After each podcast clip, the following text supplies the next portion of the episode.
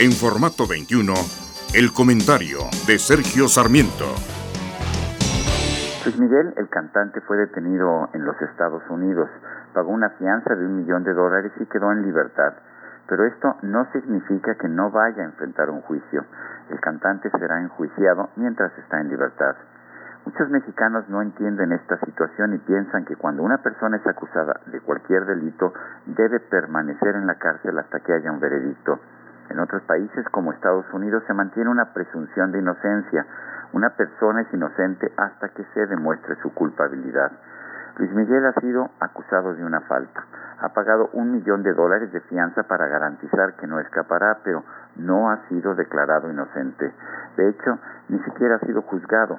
Un tribunal tendrá que considerar las pruebas a favor y en contra antes de rendir un fallo. Esa es la justicia en otros países del mundo, aunque a muchos mexicanos les cueste trabajo entenderlo porque en México se castiga antes de enjuiciar a una persona. Soy Sergio Sarmiento y lo invito a reflexionar.